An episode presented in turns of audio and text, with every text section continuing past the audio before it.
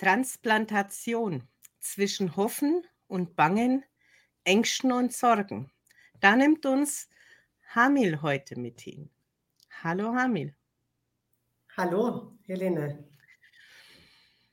Ja, ein Thema, das sehr viel Aufmerksamkeit eigentlich bräuchte für die Dringlichkeit für Personen, die damit konfrontiert sind.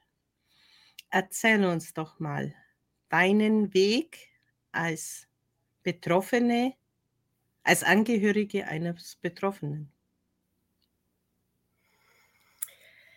Ja, also erstmal danke, dass ich hier äh, sprechen darf, dass ich meine Story auch mit euch teilen darf. Äh, ich kann mich ja ganz kurz mal vorstellen. Ich bin Hanni, ich habe drei erwachsene Kinder mittlerweile. Und ähm, ja, mein Mann hatte relativ schnell den ersten Schlaganfall gehabt. Da war mein jüngstes Kind gerade mal ein Jahr alt und so zog sich das dann auch hin. Er hat dann einen Herzinfarkt auch bekommen danach, ähm, wo er ganz dringend dann auch einen Defibrillator brauchte, was nicht lange gehalten hat. Ähm, dann musste er eine Kurztransplantation bekommen mit einem Kunstherz, ähm, womit er eineinhalb Jahre gut auskam. Und ähm, dann musste er aber doch HU gelistet werden, das heißt auf die Dringlichkeitsliste für eine Transplantation des Herzens. Das war dann äh, im Jahr 2009 gewesen, wo er dann auch wirklich ähm, in die Klinik quasi eingezogen ist. Für mich als Ehefrau war das äh, eine ganz, ganz schwere Zeit. Für meine Kinder war das ganz schlimm, weil die äh, vieles nicht begreifen konnten. Wie geht das Ganze weiter? Ähm, aber wir haben die Hoffnung niemals aufgegeben und sind immer auch äh, in dieser schweren Zeit sehr, sehr positiv gestimmt gewesen, haben unseren Alltag sozusagen auch weiterhin fortgeführt, so dass ich dann auch äh, die Zeit, ähm, ja, diese Motivation auch äh, meinem Mann weitergeben konnte, so dass er dann auch diese schwere Zeit ähm, durchstehen konnte. Du hast gesagt, das war relativ früh. Kannst du mal sagen, wann es bei ihm mit den Problemen losging und wann dann so dieses erste Kunstherz zum genau. Einsatz kam? Das Kunst, also der, die, der Schlaganfall war gewesen 2003 und ähm, mein Mann war da, also um die 30, 34, ne? also 32, 34, da fing es dann auch wirklich an mit Gefäßräumer ähm, und was dann halt wirklich ins, ins Herz gewandert ist. Ähm, der, Schlag, der Schlaganfall damals hat einige ähm, Gefäße quasi geschädigt. Sein Sprachzentrum ist nach wie vor auch sehr eingeschränkt, aber ähm, er hat, also er war da. Also er war immer da äh, und er wollte auch, also er wollte immer leben. Und ähm, genau das war dann auch der Punkt, dass wir gesagt haben, uns wurde das geschenkt, auch mit dem Herzinfarkt, äh, dass er da quasi wiederbelebt wurde in der letzten Minute, wo die dann auch einen Defibrillator nochmal einsetzen konnten und wo es dann letztendlich doch zum Kunstherz kommen musste. Das Kunstherz diente nur sozusagen ein, einem Zwischenstopp zwischen der, des Defis und der Transplantation, einfach damit er nicht ins Koma fällt. Das ist ja schon sehr heftig. Du magst schon meine Reaktion schon, wie ja, berührend es eigentlich ist. Ja. Das sind jetzt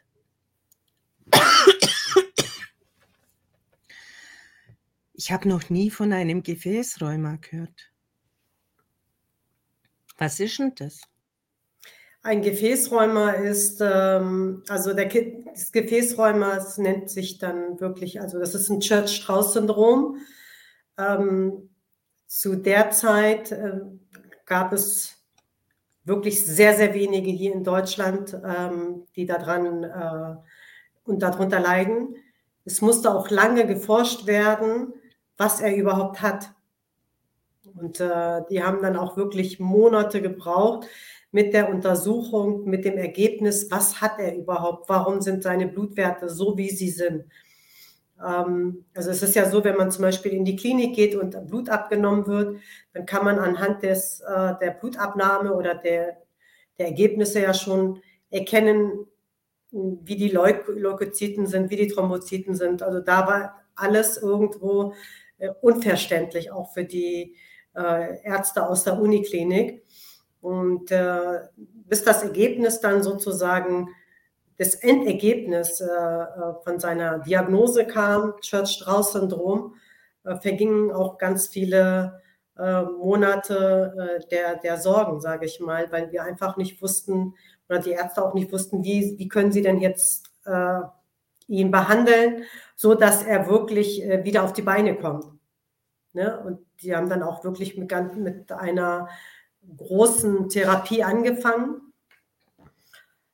Und diese Therapie war letztendlich auch nicht, äh, ja, also das war auch schädlich fürs Herz. Ne? Das kam dann auch hinterher dazu. Ist das in dem Alter eine bekannte Geschichte des Gefäßrheuma oder war das jetzt noch ein besonderer Verlauf? Weil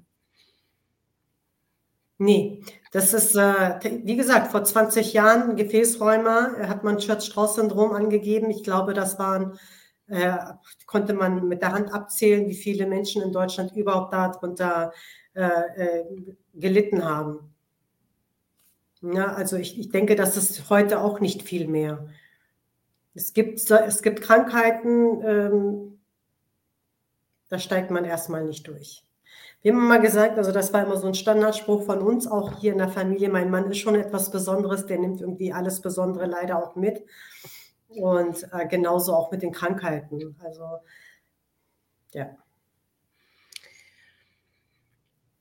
Diese Phase von diesen ersten Schlaganfall bis zum menschlichen Herz, wie lang kann man denn diese Zeit umreißen in etwa? Es ist ja bei jedem anders. Also jeder Mensch ist auch, was, was solche Dinge betrifft, anders. Also ich meine jetzt genau bei euch, wie? Also bei uns waren es sechs Jahre. Also wir haben sechs Jahre tatsächlich wirklich in dieser Phase gelebt. Äh, also mehr mit Ups als mit.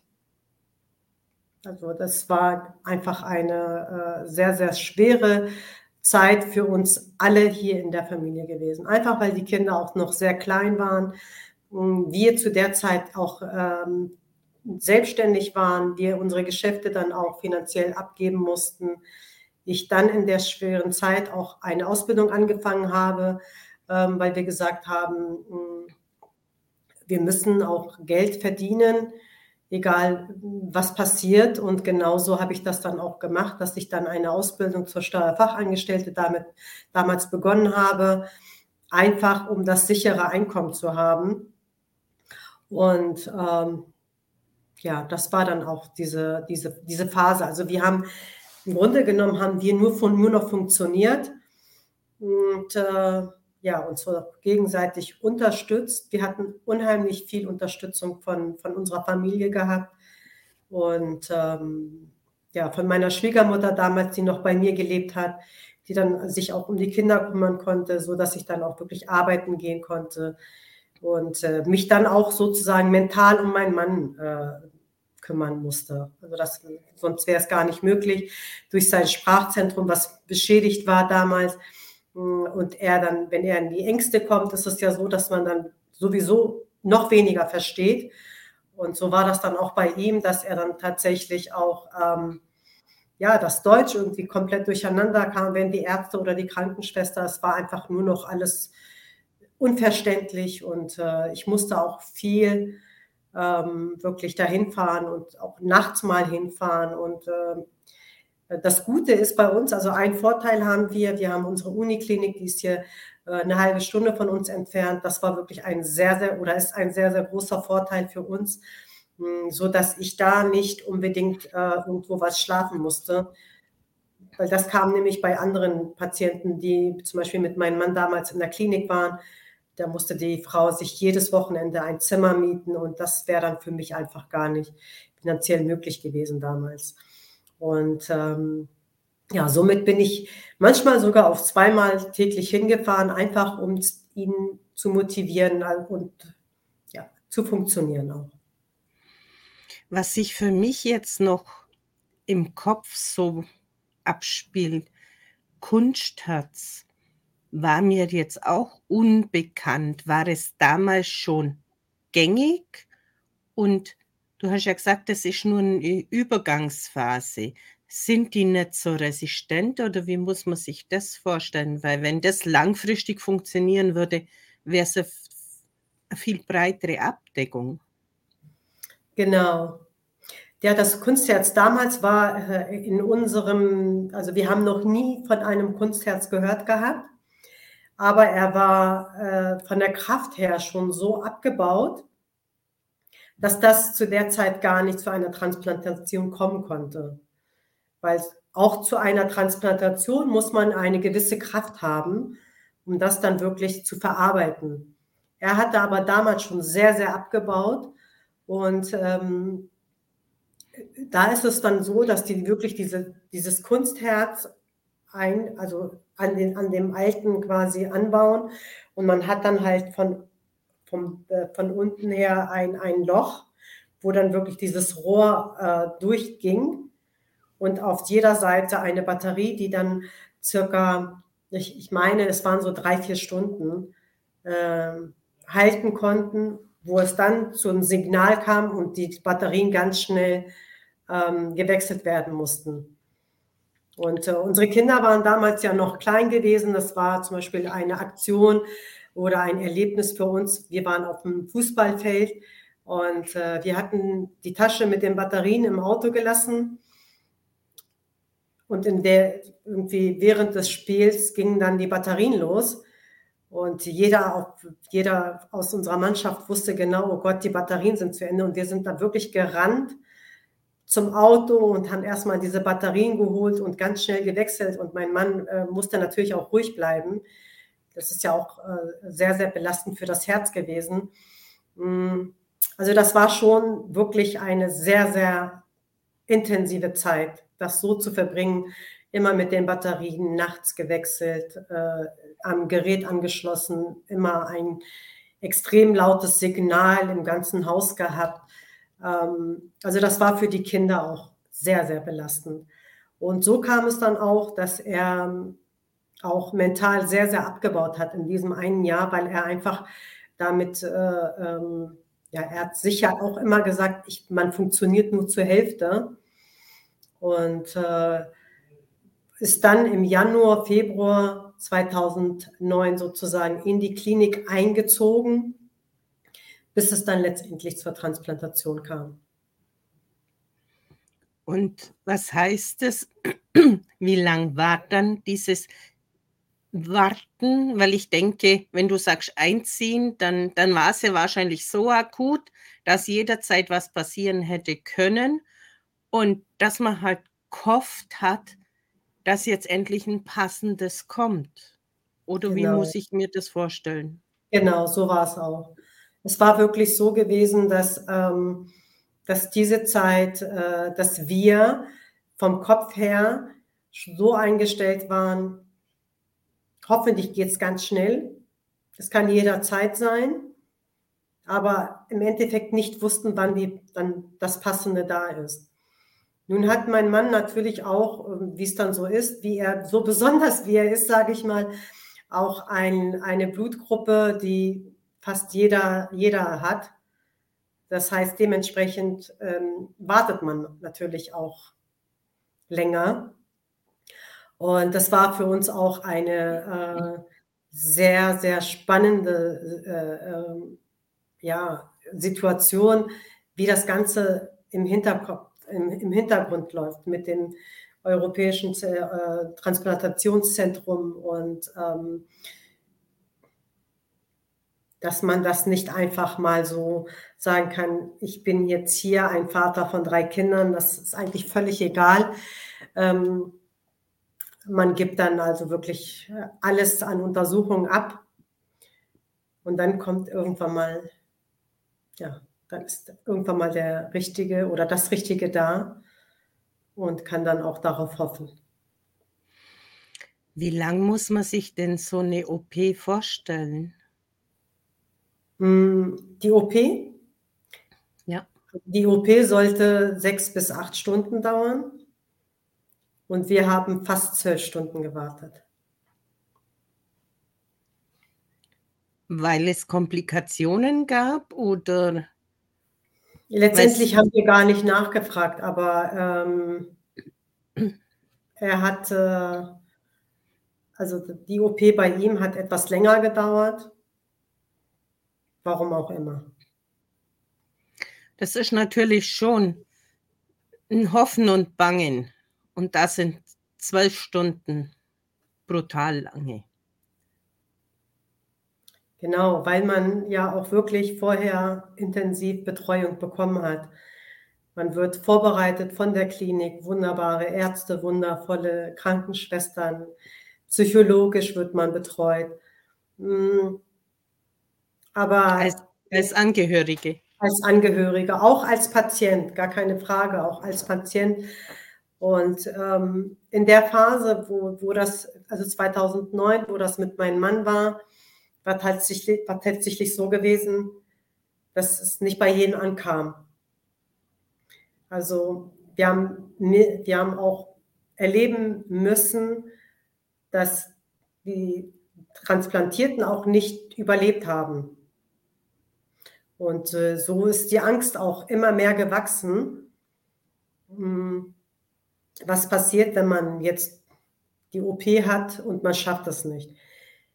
Aber ich bin felsenfest davon überzeugt, dass es eine, auch mit eine innere Einstellung. Weil mein Mann war immer so eingestellt, er kommt sowieso nach Hause. Also er hat immer auch mit seinen Mitbewohnern quasi aus seinem Zimmer immer gesprochen, deine Kinder brauchen ihn und er wird auch wieder nach Hause gehen. Und ähm, ja, und äh, da haben sie auch irgendwo diese Hoffnung in meinen Mann gesehen, ähm, weil er einfach so stark war. Also er war sehr, sehr stark, er war sehr motiviert, er wollte so schnell wie möglich operiert werden, er wollte so schnell wie möglich wieder nach Hause. Und äh, die Ärzte damals, ähm, das war nicht äh, eine hohe Rate, Prozentrate, die überlebt haben. Und somit ist, ist dann natürlich auch die Angst auf der Station gestiegen. Ne? Was passiert? Es waren dann einige, äh, die auf Herz und Lunge gewartet haben. Hm, die haben natürlich sehr, sehr große Angst gehabt, weil es ist dann nicht nur ein Organ, sind es dann zwei Organe. Und ähm, ja, letztendlich hat dann auch die OP so lange gedauert, dass für uns, wir sind natürlich als Familie alle in der Klinik geblieben. Einfach, ähm, weil ich so eingestellt bin, ich bin mir ziemlich sicher, dass die Energie der Partner, der Kinder, der Familie auch, äh, dass das der Partner auch spürt. Mm, und so sind wir wirklich die ganze Zeit auch in der Klinik gewesen, bei ihm sozusagen. Und äh, ja, wir haben aber auch vertraut. Wie lang dauert es dann nach so einer OP, bis man wieder ein Stück weit normales Leben hat, natürlich mit dem Hintergrund transplantiert, aber bis man wieder sagen kann, man ist jetzt aus der Klinik mal draußen. Mhm. Da ging das relativ, ähm, also jetzt so im Nachhinein sage ich, das war schon echt sehr, sehr gut. Also mein Mann ist ähm, ungefähr noch drei Tage auf der Hochintensiv geblieben und äh, nach drei Tagen kam er auf die normale Intensivstation. Und ähm, durch die Klimaanlage hat er ähm, einen Infekt bekommen. Hätte er diesen Infekt nicht, wäre das natürlich diese, dieser ganze Heilungsprozess noch schneller geworden, gewesen. Aber ähm, durch diesen Effekt hat sich das ungefähr um zwei Wochen noch verzögert. Ja, nach, äh, ich glaube, nach dreieinhalb Wochen kam er dann in die Reha für drei Wochen. Und dann kam er nach Hause. Und das war dann Mitte, Ende September. Und am 1. Dezember zum Beispiel sind wir damals umgezogen und da konnte er schon auch viel mitmachen. Also das war so, so im Nachgang jetzt darüber nachzudenken, sind es im Grunde genommen nur zwei Monate gewesen. Für mich hört sich das jetzt so an, wie wenn dein Mann wirklich auf dieses, jetzt ist dieses Ersatzteil da und jetzt können wir wieder weitermachen. Ja, es war tatsächlich war er so eingestellt. Also der hat immer gesagt, äh, äh, äh, es wird alles gut. Es wird die Zeit äh, bis, bis jetzt war auch alles gut. Und jetzt? Aktuell geht es leider wieder nicht so gut. Er hatte letztes Jahr im äh, Juli hm, wieder Herzinfarkt, nicht nur ein, sondern mehrere.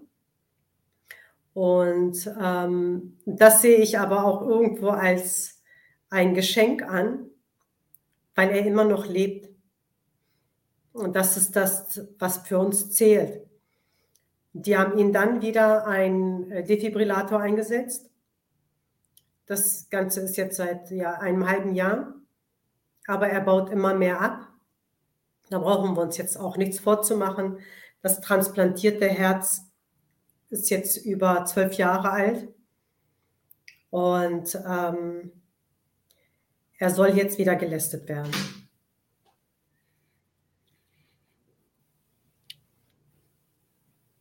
Jetzt kann man, wenn man sich da reinfühlt, sehen, wie ja, dieses Zuversichtliche, was du ja schon erlebt hast. Und trotzdem kommt halt so etwas mit, das halt wieder dieses ewige warten. Es ist nicht, wo man sagen kann, das macht man jetzt, sondern es hängen ja sehr, sehr viele Faktoren da drin. Und ich denke, es beinhaltet doch wirklich immer noch ein sehr hohes Risiko, so eine Herz-OP. Auf jeden Fall, das ist nicht nur ähm, eine irgendwie irgendetwas, was man, wenn man zum Beispiel jetzt einen Beinbruch hat oder keine Ahnung, äh, irgendwie eine Entzündung im Arm oder irgendwas. Also das ist ja jetzt nicht äh, ohne, anderen, ohne andere OPs klein zu reden, ist das ja, da geht es wirklich um Leben und Tod. Und ähm, ich bin aber, also wir sind so einge, einge, eingestellt, also wir sind voller Hoffnung, und ähm, ich sage, es hat alles einen Grund. Es hat wirklich alles einen Grund. Er ist ein besonderer Typ, er ist ein besonderer Mensch. Und genauso nehmen wir auch wirklich alles Besondere mit. Und ähm, so eine Retransplantation kommt nicht alle Tage vor. Bei uns in der Klinik, wir hatten unser Gespräch vor zwei Wochen gehabt, kommt das einmal im Jahr vor. Letztes Jahr gar nicht, aber ansonsten ist das im Durchschnitt einmal im Jahr eine Herztransplantation, die zweimal durchgeführt wird. Nun ist er aber noch vom Alter her in einem Durchschnittsalter von 54 Jahren. Hm. Das heißt, er bringt noch etwas an Kraft mit. Und ohne, also er, er, baut ja immer mehr ab. Das ist ja das, was hinzukommt. Jetzt werden die natürlich, jetzt haben wir neue Medikamente ähm, also, äh, bekommen, und äh, er soll jetzt auch ähm, nochmal eine kleine OP in der Zwischenzeit haben mit einem Flick sozusagen an der rechten Herzkammer, sodass das Herz besser pumpen kann. Die Hoffnung besteht natürlich, dass, ähm, dass das transplantierte Herz sich auch wieder erholt. Aber um realistisch zu bleiben, ist das durch die, Herzen, die, durch die Herzinfarkte, die, die nicht nur einmal waren, ähm, schon sehr, sehr geschädigt. Und es läuft alles oder sieht einfach, einfach danach, daran aus, dass da äh, eine zweite Transplantation gemacht wird. Es hat für mich auch so eine Energie in sich, dass ihr als Familie so stark das durchlebt habt mit eurem Vertrauen in das Ganze, um auch anderen Menschen den Mut zu machen und zu sagen, okay, wir können auch drüber sprechen, um andere abzuholen mit ihren Ängsten und Sorgen. Ja, das ist auch mein, das ist auch mein Ziel. Ähm, ich weiß, wie viel Kraft und ich weiß, wie viel Energie das kostet. Und ich weiß, wie viele Sorgen man hat. Ich weiß, ähm, dass man nachts nicht schläft, dass man auch Existenzängste hat, dass man auch äh, Verlustängste hat. Hm, das sind alles, die sind da. Aber ich habe in der Zeit, wo, wo wir eigentlich nur funktioniert haben, danach bin ich natürlich auch erstmal zusammengebrochen, um das mal ganz klar zu sagen. Also es ist nicht mal alles äh, äh, Friede, Freude, Eierkuchen gewesen und jetzt machen wir das mal und äh, das ist mal so ganz einfach und das ist es nicht. Aber letztendlich ist die, der Glaube an sich und die Liebe, ich, ich bin auch fest von der Liebe überzeugt, die Liebe zueinander und zu der Familie, zu den Kindern, das ist einfach etwas Unbeschreibliches.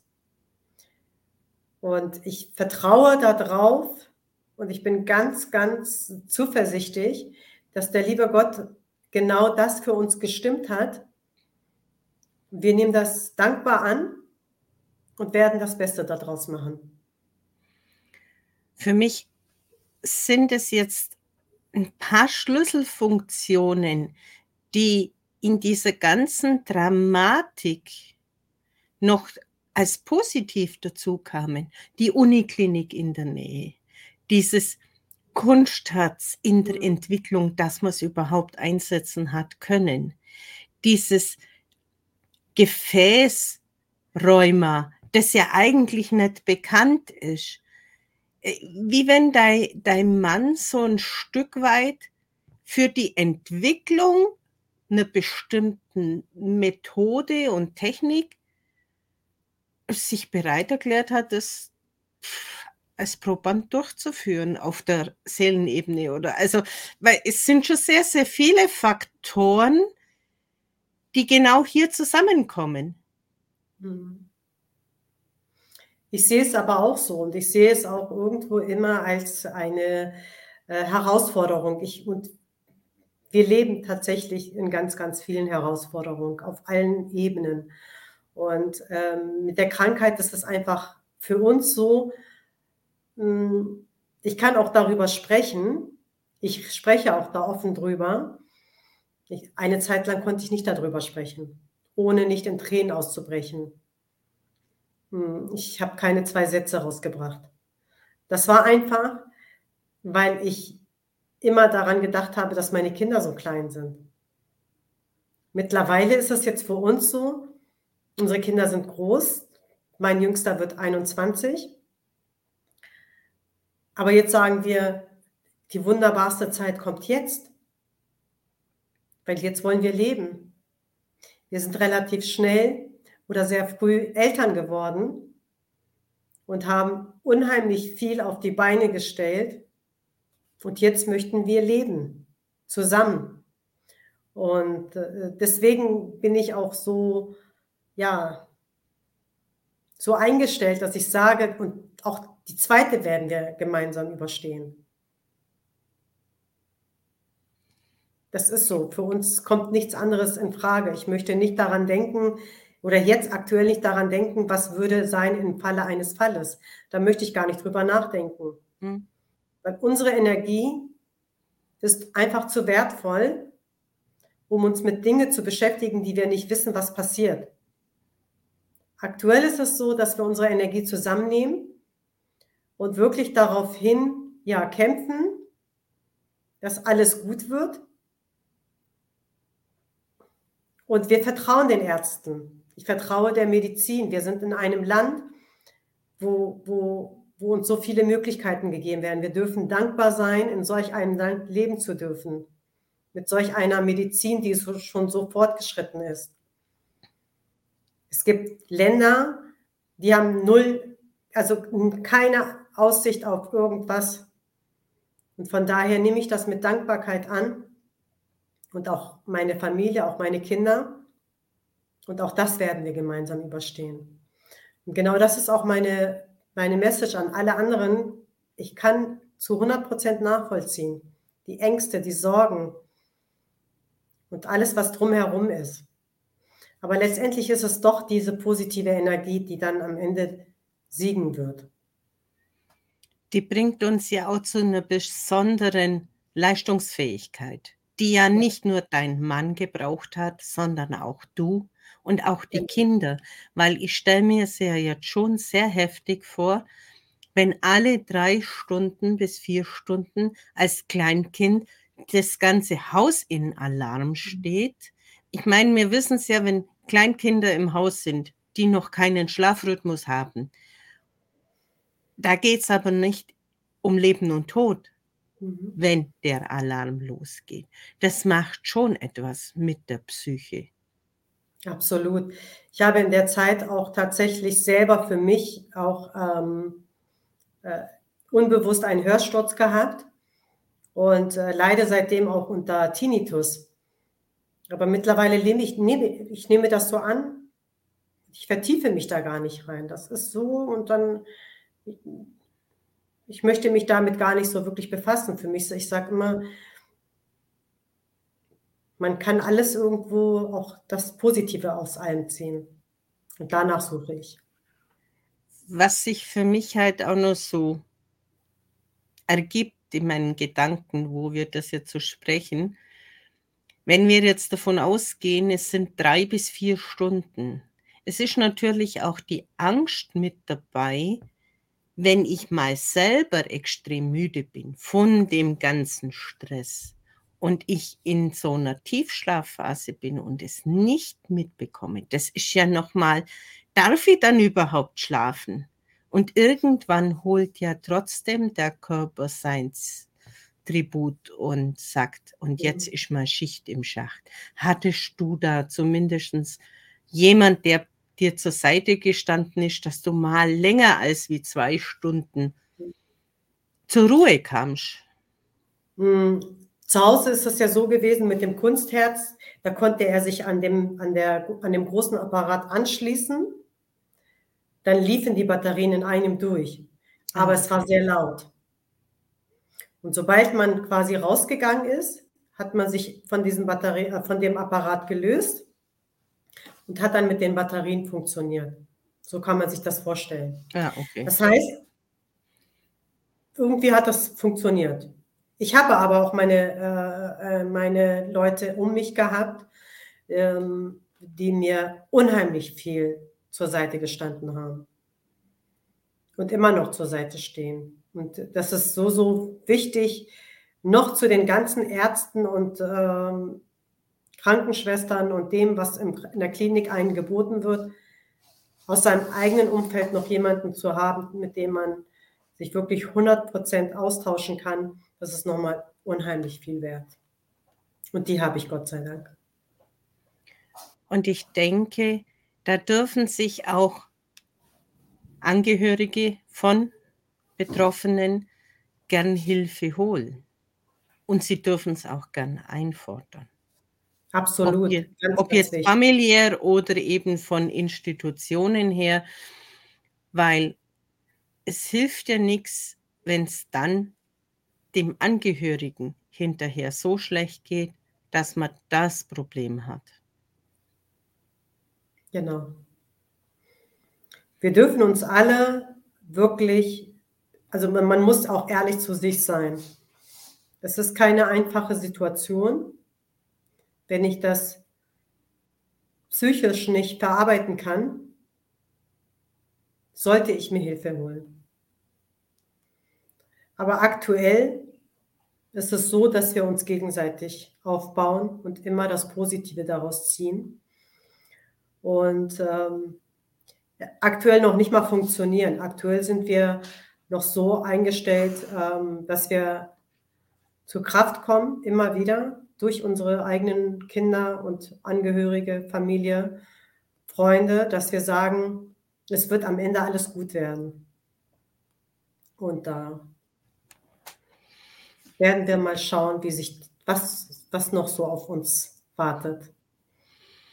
Hast du noch einen letzten Tipp für Menschen, die in so einer Situation ja einfach stehen?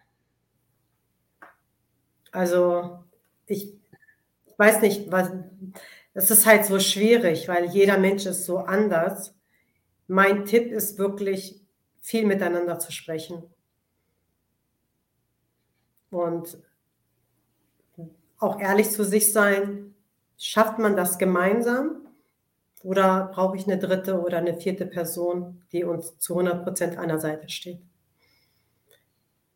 Und das Weil die jetzt auch keine Schwäche. Ja, die Zeit ist schon sehr hart. Und ähm, also wir sind so, dass wir uns gegenseitig aufbauen, immer. Und ich bin zu, bin sehr, sehr davon überzeugt, dass die Liebe immer siegt. Und genau das ist dann auch am Ende das, worauf wir hoffen. Dann wünschen wir euch alles Gute. Toi, toi, toi für den Weg, den euch, ja, der sich euch öffnet. Danke, Hannim, für deine offenen Worte, für die Zuversicht und doch auch ein Stück Einblick in diese Geschehnisse über eine lange Zeit eures Lebens. Dankeschön, Helene, dass ich auch hier unsere Geschichte teilen durfte. Und ähm, ich hoffe, auch wenn ich nur eine Person erreiche, mit diesem Mut, mit dieser, mit dem festen Glauben, dass am Ende alles gut wird, dann habe ich schon alles erreicht. Ja. Ich würde es jetzt einfach so stehen lassen und sag dir nochmal Danke und zu unseren Zuschauern Tschüss, bis zum nächsten Tschüss. Mal.